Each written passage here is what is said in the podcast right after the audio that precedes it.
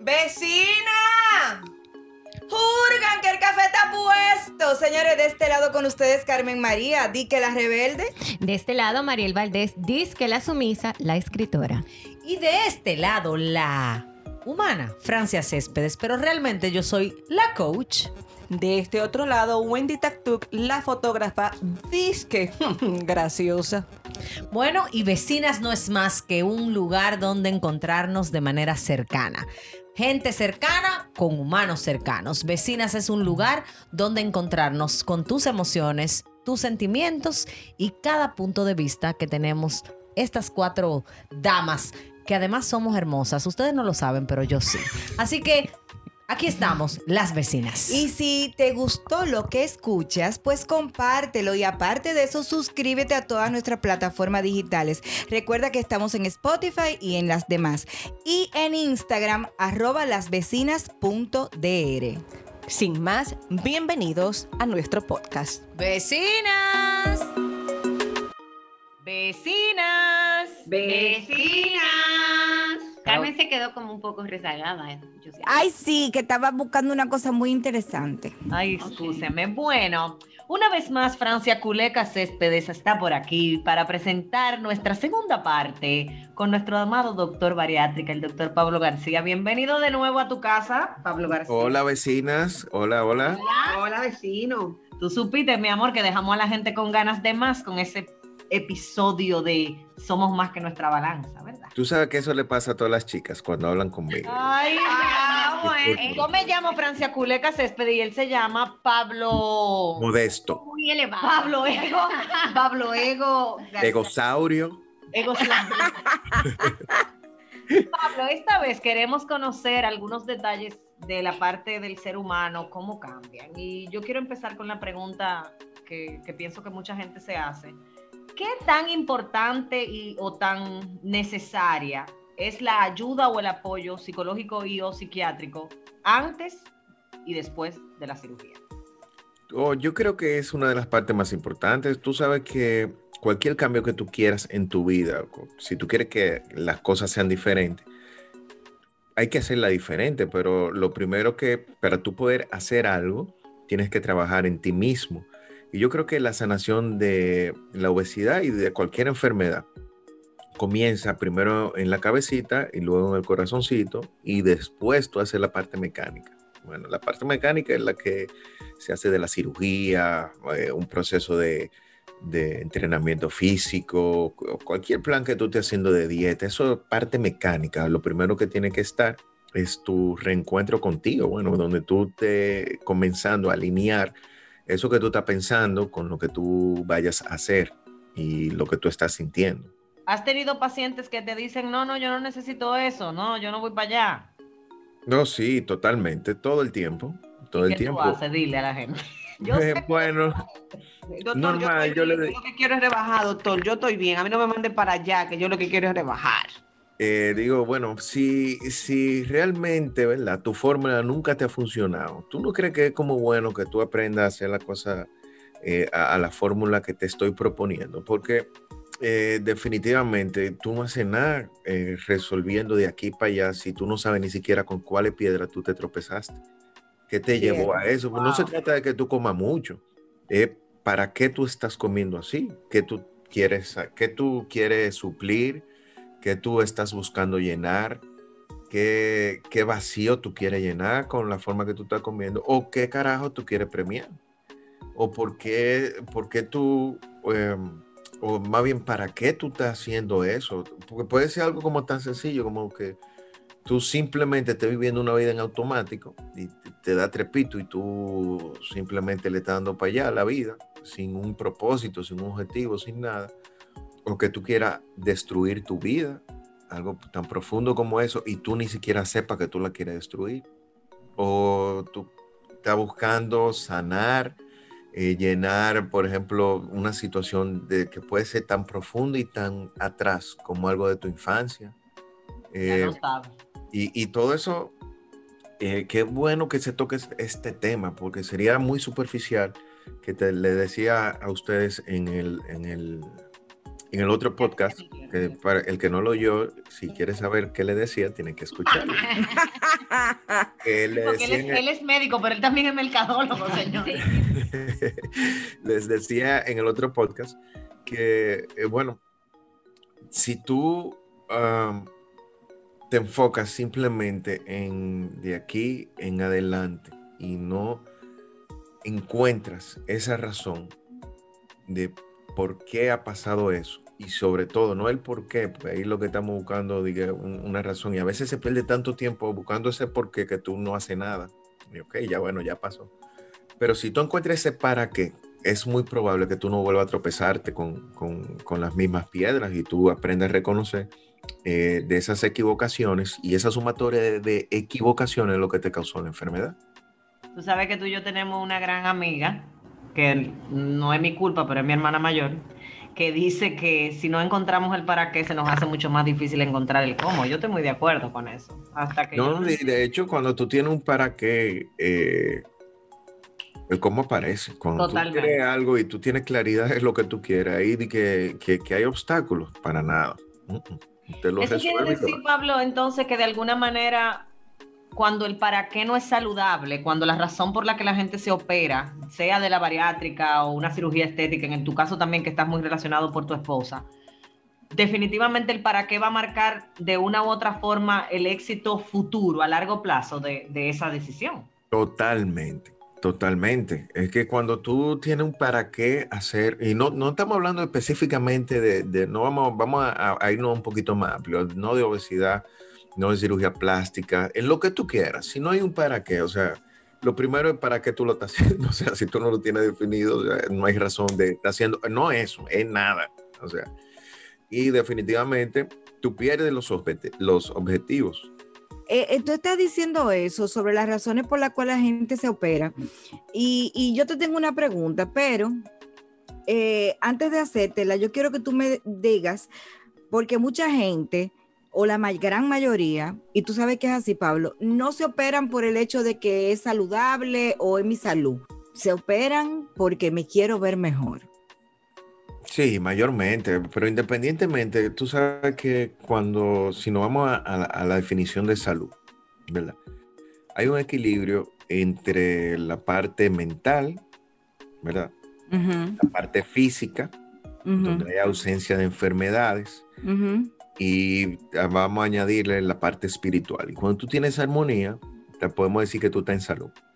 Si tú no te sientes bien contigo, con tu físico, eh, si tú no te sientes bien eh, a nivel de autoestima, de amor propio, tú no estás en Ujú. salud. Tus análisis también, pero tú no estás en salud. O sea, que no ten salud mental. Y, y de la mano va, ¿qué situaciones emocionales son las más comunes de las personas luego de la cirugía bariátrica? Mira, eh, primero hay que hablar de la que hay antes para poder tener, hacer una comparación y eso. Normalmente el paciente obeso es una persona que por tantas eh, ofensas que se recibe constantemente desde la niñez, de la familia, porque la primera discriminación llega de la familia cuando se hace la investigación, voluntaria e involuntariamente. Ujú, Entonces comienzan a crearse unos patrones mentales, unas ideas que se fijan en la cabeza y que esas son las voces que nosotros empezamos a creerle. Y nosotros mismos comenzamos a decirnos cosas que son inapropiadas y que van lacerando el amor propio permanentemente. Y um, esta persona usualmente eh, anda con careta, donde usualmente finge eh, una falsa felicidad, una Hmm. falsa seguridad, pero nada más el gordito sabe eh, cuando llega a su casa cómo se siente. Díganmelo a mí. O cuando, a- o- y no cuando llegue y cuando va a salir de su casa que no encuentra qué ponerse, eh, porque a veces dicen que no, que es la ropa, pero no es la ropa, es lo que representa eso.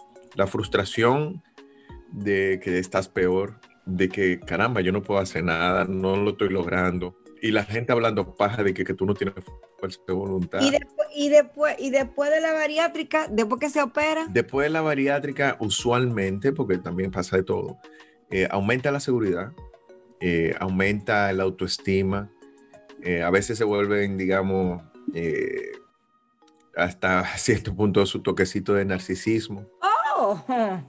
Claro, y muchas cosas se recuperan y cuando se recupera esa seguridad, eh, aumenta la sensualidad, el, el líbido sube, eh, el apetito sexual, obviamente, es- pero un tema de mayormente de seguridad, además del control hormonal, que una vez se regulan las hormonas, también usted se pone más gustoso. Eso- Sí, claro. Yo le digo a mi paciente que le sube el gutómetro y le sube el putómetro. Ah, ¡Ay! ¿Aumenta dijo. o disminuye la libido? Aumenta, pero salvajemente. Espérense, Ah. ¿puedo dar un Pero testimonio? eso aumenta porque eso aumenta porque están más ágiles para hacer más cosas, No, Eh, porque la agilidad, tú- tú- porque ya tú te sientes como Seguro, o sea, seguro de ti. A y B son correctas. Ok. Francia, tú pero la libido, la libido no te va a subir por la agilidad. La agilidad te va a permitir que las cosas que tú quieres tener en la cabeza las puedas hacer. Y que no duela. Exactamente. Yo creo que más es por la seguridad en que tú te sientes y cómo te sientes. Bueno, pero yo... Claro, totalmente, Estoy pero también, también hay que recordar que la obesidad, por ejemplo, produce alteraciones de las hormonas tanto masculinas como femeninas. Ok. Cuando tú tienes una, por ejemplo, una disminución de la testosterona en el hombre, en- va a tener disfunción eréctil. El colesterol se encuentra por encima de 350, por ejemplo, se produce trastornos en, en el flujo sanguíneo hacia el pene. Entonces hay problemas en este tipo. La temperatura de los, eh, de los testículos es mucho más elevada en el paciente obeso. Pero y obviamente da mucha inseguridad en el hombre. En el caso de los hombres también hay un tema del tamaño del pene, o sea, la obesidad y la barriga y el, pre- y el, y el derrier, ¿verdad? El- tú quieres decir que se ve. No, no, que O sea, que se lo puede ver. no, no que se lo puede ver, sino que cuando la- el hombre está obeso, el pene se acorta por la cantidad de grasa, es como que se, que se entra ahí, como que no se ve, Que se hunde. que se hunde. Sí, es, eso es cierto, totalmente, porque sí, totalmente. Resulta que la grasa se acumula en el pubis, es más pequeño, y obviamente está cubierto por la grasa, y eh, esto, por supuesto, le da mucha inseguridad más en, un- en una sociedad tan...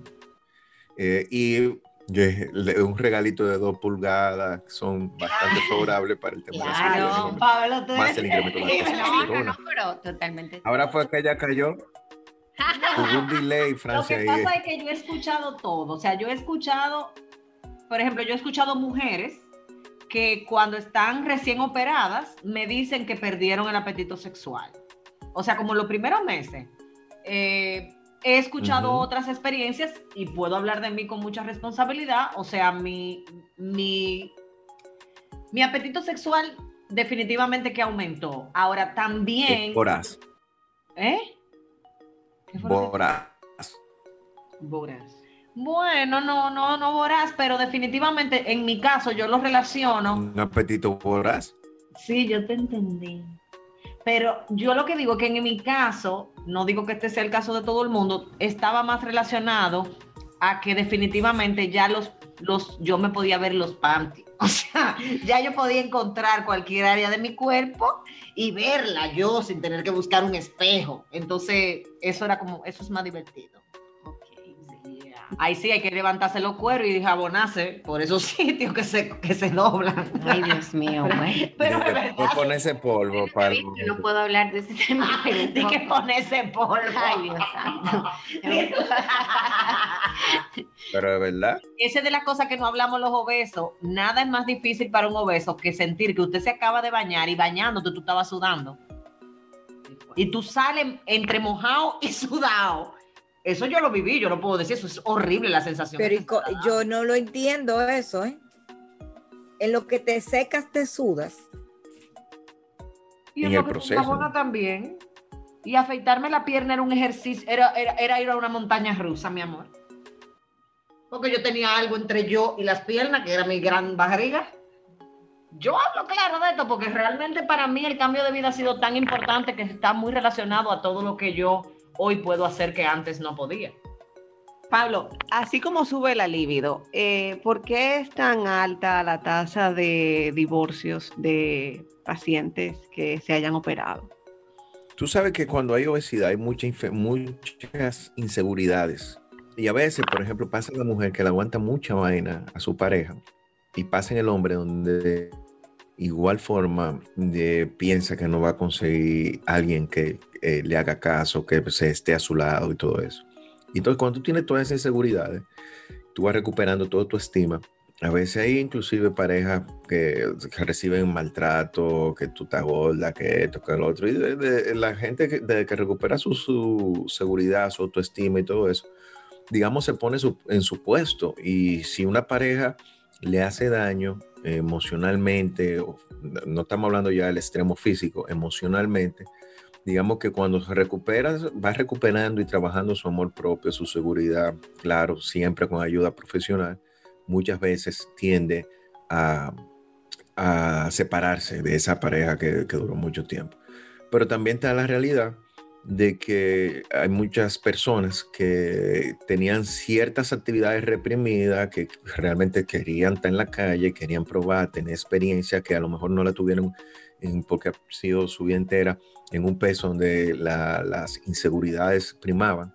Entonces, a partir de ahí, esta persona se da como estas probadas, ¿no? Y empieza a aventurar y también eso son realidades que aumentan, eh, digamos, la tasa de divorcio. Eh, o sea, lamentablemente, tú quitas, por ejemplo, ah, y yo siempre relajo a mis pacientes, tú le quitas, digamos, uno de los placeres que, que es comer, y por eso hay que tener mucho cuidado con el desarrollo de otras condiciones como alcoholismo y, y se dejan, digamos, eh, eh, embriagar de la lujuria. Pablo, pero se aprovechan de la nobleza. También yo conozco casos, quiero saber si, si es recurrente o no, de que la pareja tienen obesidad ambos, o sea, tanto el hombre como la mujer, y eh, se opera, por ejemplo, la mujer primero, rebajó, se puso nítida, y cuando el marido se da cuenta de que la piña se le está poniendo agria, le cae atrás y se opera a él.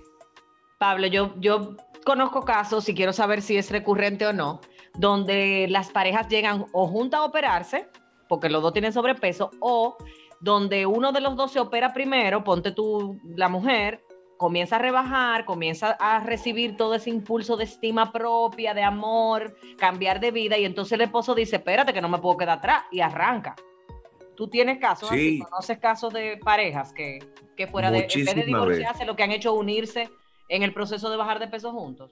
Sí, claro, claro, porque también ta- está lo, que- lo, lo que sustentaba ese matrimonio. O sea, si hay una buena base, puede pasar eso y 500 cosas más y nada va a pasar. Eh, pero también hay personas que, por ejemplo, están los dos gorditos, baja una, la otra gente a lo mejor no necesita ni operarse. Y hay personas que deciden operarse juntos. Yo tengo parejas que he operado el mismo día. Y de hecho hay estudios ¡Wow! donde hay estudios de que cuando tú tienes eh, parejas en, un misma, en una misma casa o personas de una misma familia, el estudio con la familia, no literalmente con la pareja, en una misma casa, el resultado es 20% mucho mejor que si solamente se opera una sola persona en esa casa. Digamos, comienza una especie de competencia, de luchar juntos en una misma, en una misma dirección, empujar, eh, y digamos cumplen objetivos comunes y de hecho eh, se sabe inclusive que mejora la relación matrimonial cuando ambos trabajan en un mismo proyecto. Doctor, una pregunta. ¿Y le ha pasado que, que tiene pacientes que a lo mejor la cirugía no llena las expectativas de ese paciente? O sea, en el sentido de cómo se ve, cómo se siente, si rebaja mucho, no se siente bien, no sé. ¿Ha Claro. Explicación? Es que es normal a cada rato, porque adivina que, que el, el ladrón número uno de la felicidad son las expectativas. Y la peor de todas no es que tú te estés comparando con otra gente, es cuando tú agarras y tú tienes un ideal metido en la cabeza y que yo voy a bajar 12 libras y tú bajaste 10 y tú te vuelve una- un, un disparate por esas dos que te faltaron en vez de celebrar esas 10 libras que tú bajaste, cuando en tu vida entera tú nunca has bajado 10. Claro. Y ahí yo creía que iba a bajar más. Y yo le pregunté, ¿y ¿cuándo tú, ¿cuántas libras tú has bajado en tu vida entera? En tu vida entera. ¿Tú has bajado 10 libras en una semana? No. Y yo, en serio, pues tú- yo creo que tú debes enfocarte, eh, de, comenzar a ver la cosa diferente. No, de verdad, yo le agrego, yo le agrego un fucking adelante, pero en tu fucking vida Estamos entera. clarísimos de eso. Pablo, mira, una pregunta. Hay, ¿Por qué les cuesta eh, a, un paciente bariátrico o inclusive una persona que haya rebajado mucho, eh, luego de tener un éxito y se esté tratando psicológicamente también, ¿por qué le cuesta mirarse al espejo y aceptarse en otro cuerpo? O sea, tú te miras, tú vas a la tienda y tú vas a buscar tu ropa grande eh, te miras al espejo y puedes haber rebajado 80 libras, 100 libras y tú te sigues viendo gorda. Te, si- te sirve como si tu estómago fuera grande. Tú pides un hamburger completo con papa y tú no, tú sabes que tú no te vas a comer eso. O sea, eso es normal porque tarda. Tú tienes tu vida entera. Tú tienes, por ejemplo, los 25 años que tú tienes comiendo de una forma. Y Oye, después bueno, que tengo 25 años, mi amor. Claro. No, Pero de- eso, eh, de- Pero el eso es en sentido figurado, ¿eh? de fotógrafo. No, mi amor, déjate, Carmen. Sigue, sigue bien, Pablo, va bien, va bien. Entonces ponía el ejemplo de los 25 años de Wendy, viéndose de una forma y que poco a poco entonces tú comienzas a verte diferente. Y todo esto es un proceso, un proceso. Pero llega, por ejemplo, la segunda o tercera vez que tú vayas a la tienda, ya tú sabes que tú no eres él. Ay, Pablo, pero entonces yo creo que me faltan un par de choques eléctricos porque yo no me sirvo, yo no me sirvo de más. Pienso que ese trabajo, como que check, lo logré. Al revés, yo normalmente me sirvo tan poco que, que a veces me, me puedo servir otro poquito. O sea, no, no tengo el tema con la comida. Pero, Que dejas, de, que nunca dejas en el plato, exacto. pero yo sigo diciendo, por ejemplo, cuando la gente sabe aquí en el podcast, cuando yo doy talleres o hago conferencias, yo me refiero a mí como la gordita.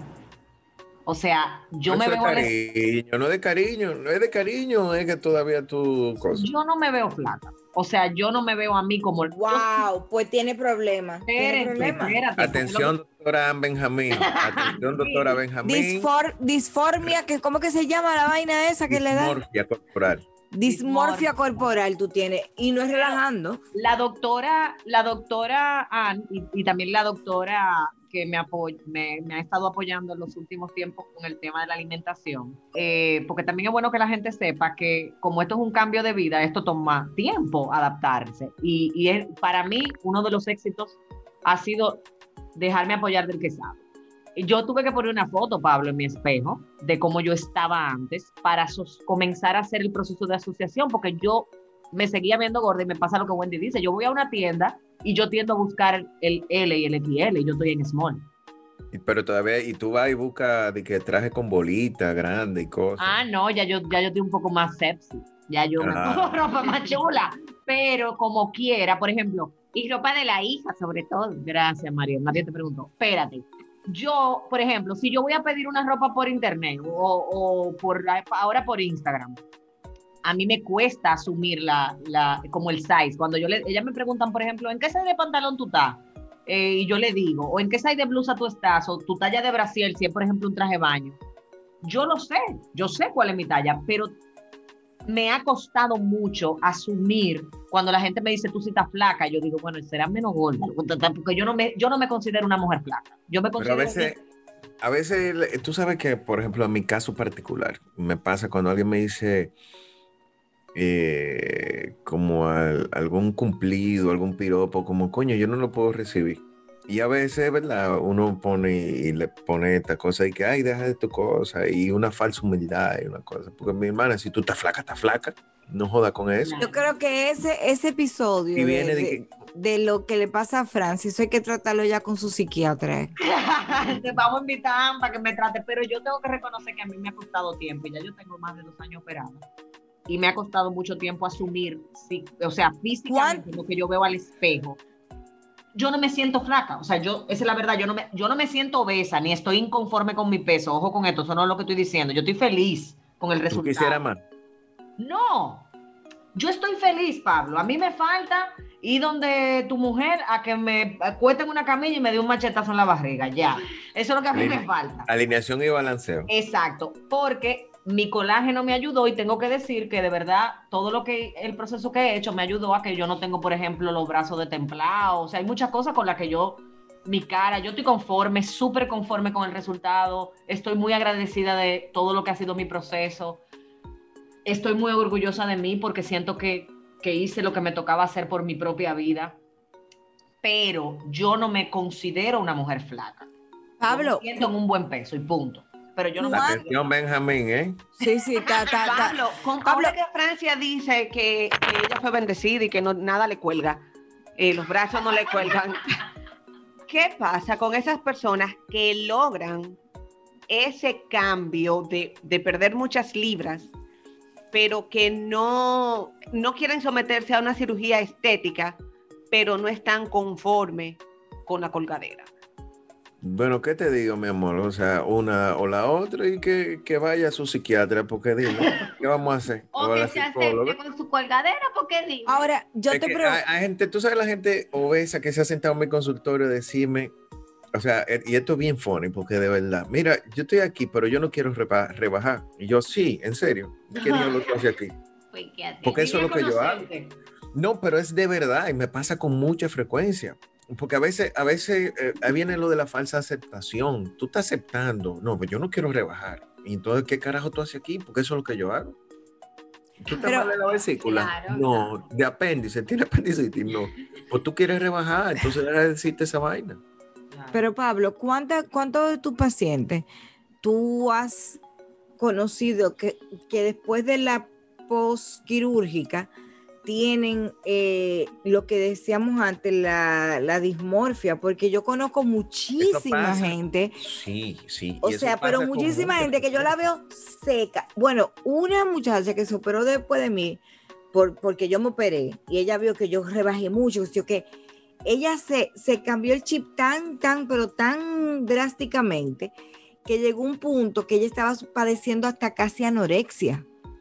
Hay que tener mucho cuidado con eso, mucho cuidado y de hecho ahí viene el apoyo psicológico y psiquiátrico y por eso todo equipo multidisciplinario correcto, que se maneje correctamente, debe de tener un acompañamiento de estos pacientes. Claro. Y cuando tú ten- tienes tu paciente con un seguimiento y tú estás viendo que se está cruzando para el otro lado, hay que ponerle atención y mucho cuidado. Y si viene un familiar y te llama preocupado, no esté pensando que no, que la cirugía y así. No Claro. para nada. O sea, eh, no se Claro. pueden minimizar estas situaciones porque se puede cruzar hacia el otro lado.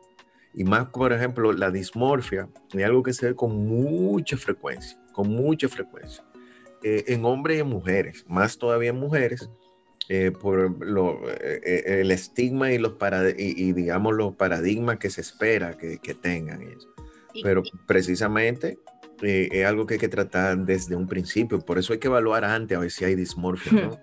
Porque si hay dismorfia, tú puedes hacer la cirugía y ponerla súper bien. Y después hacerle su cirugía plástica y ponerle dos tetones.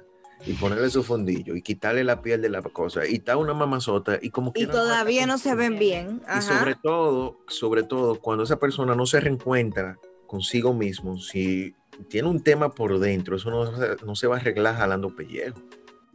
Si un tema en el, en el corazón, si un tema en, emocional, en la cabeza, un trauma de infancia, de, de adolescencia, de crecimiento, violencia, eso no se va a arreglar con una dismorfia, mi dismorfia, mi dismorfia ya yo la entendí, se llama barriga que cuelga, gracias. Ok. Doctora Tari Medina, un saludo para usted. Doctor, ¿quiénes se, se operan más? ¿Las mujeres o los hombres? Se operan más las mujeres. Se operan más las mujeres. Usualmente, de hecho, la- eh, usted sabe que tenemos varios temas con las mujeres. O sea, el primero, el, es más compleja la pérdida de peso, es mucho más lenta, son menos propensas a la actividad física. Eh, también el, el- está el tema de los embarazos, eh, que se va quedando acumulada, las creencias culturales de que, que de antojo y de yo no sé qué, y que se empiezan a darse los permisos, eh, agarrándose de ahí, y por ahí va comenzando el asunto. Entonces sí, sí hay más, eh, más obesidad en la mujer. Y también la parte de física y eso eh, es como más, más llamativa, más eh, importante. Pablo, desde el punto de vista general, pudiéramos decir, a modo de conclusión, obviamente sabiendo que hay distintas maneras de ver la vida y de evidenciar los cambios de la vida, que la cirugía bariátrica pudiera traer como consecuencia no solamente una, una buena salud integral desde el punto de vista clínico y físico, sino que también es una gran contribución a la salud emocional del ser humano. Totalmente, totalmente. Es que cuando tú tienes equilibrio entre lo que tú quieres, lo que tú sientes, lo que tú estás haciendo, eh, eh, y no tiene enfermedades, o sea, todo eso, cuando tú te sientes en salud, es parte de lo que es la felicidad. Totalmente. Yo te puedo decir que particularmente una de las mejores decisiones que yo he tomado en mi vida entera, en mi vida entera, ha sido... Y tú eras un gordito funny. como, como el señor cara de papa. ¡Ay, sí, Pablo! Yo era Fiona. Yo era Fiona. No, y de verdad, y la gente decía, es que tú no tenías que operarte, pero señor, eso es harta. Uno no, se Pablo, pero es que yo vi una foto tuya de antes, y de verdad, o sea, tú eres otra gente, o sea, Tania te hizo caso, yo no sé cómo. ¿Hace cuánto tiempo? Eh, bueno, acabamos, acabamos de sacar a Pablo del closet diciendo que él es bariátrico. ¿Cómo del closet? Ah, no, del closet de lo bariátrico. Ay, mi amor. Señores, pero señores el almanaque, el alma, el, eh, eh, eso, ustedes no entienden. Ustedes no entienden. El café tuyo está un poco aguado.